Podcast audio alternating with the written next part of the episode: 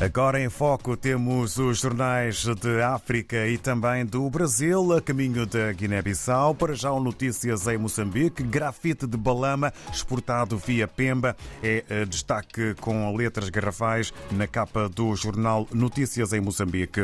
Eh, com eh, direito à fotografia, presidente Newsy no encontro com Saiva Kirt à margem da Assembleia Geral da ONU, o Presidente da República participa no Fórum sobre Investimento em África.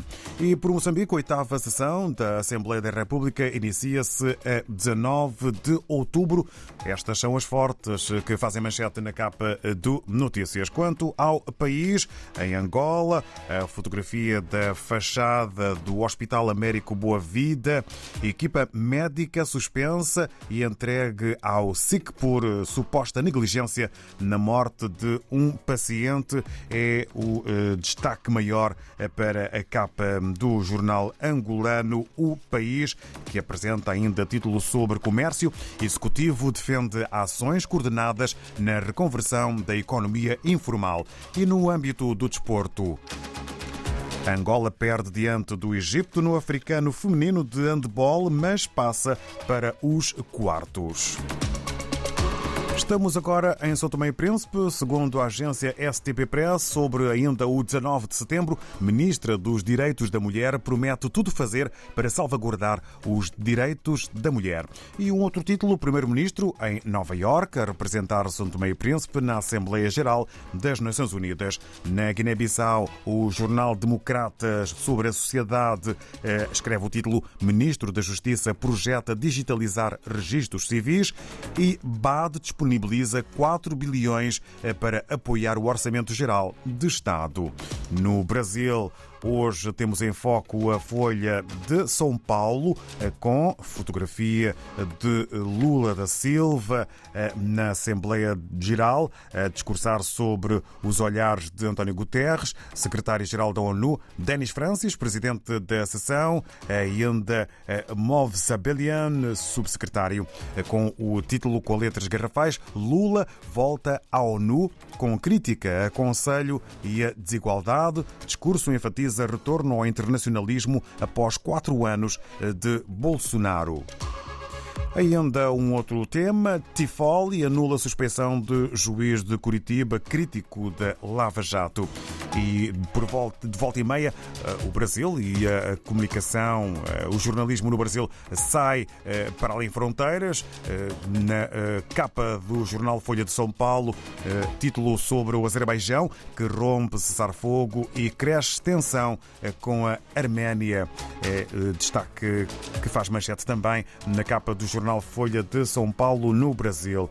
Eis então que regressamos à África e estamos agora em Cabo Verde com André Amaral, eh, no eh, Expresso das Ilhas.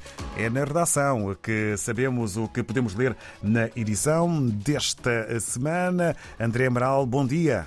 Com Danielson Veiga, o bastonário Ora, bom dia, David. Esta semana a entrevista com Danielson Veiga, o bastonário da Ordem dos Médicos de Cabo Verde, faz a manchete da edição do Expresso das Ilhas.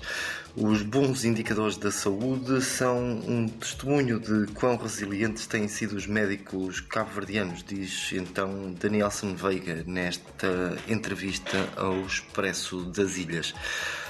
Retomamos também o tema do início das aulas, agora que começou mais um ano letivo, e, e desta vez para falarmos de campanhas de doação que estão a aliviar as preocupações das famílias mais carentes nesta altura em que as despesas aumentam com a aquisição de materiais escolares, cadernos, livros e fardas eh, escolares.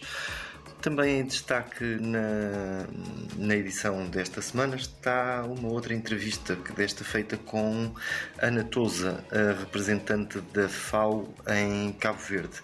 Diz então Ana Tosa que Cabo Verde pode aumentar substancialmente a sua autonomia alimentar.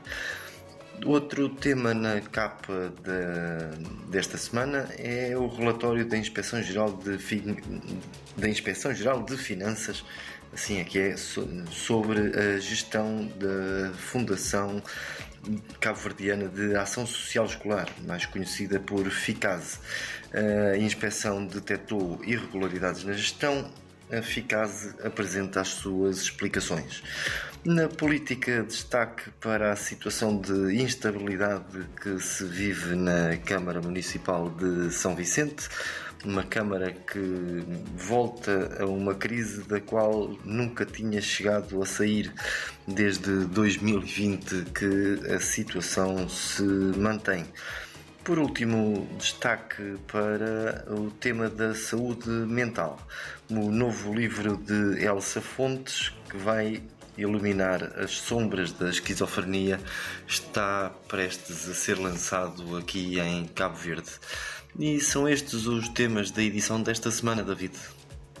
Muito obrigado ao André Amaral. Votos de uma boa jornada para toda a equipa na redação do Expresso das Ilhas. Estivemos em Cabo Verde.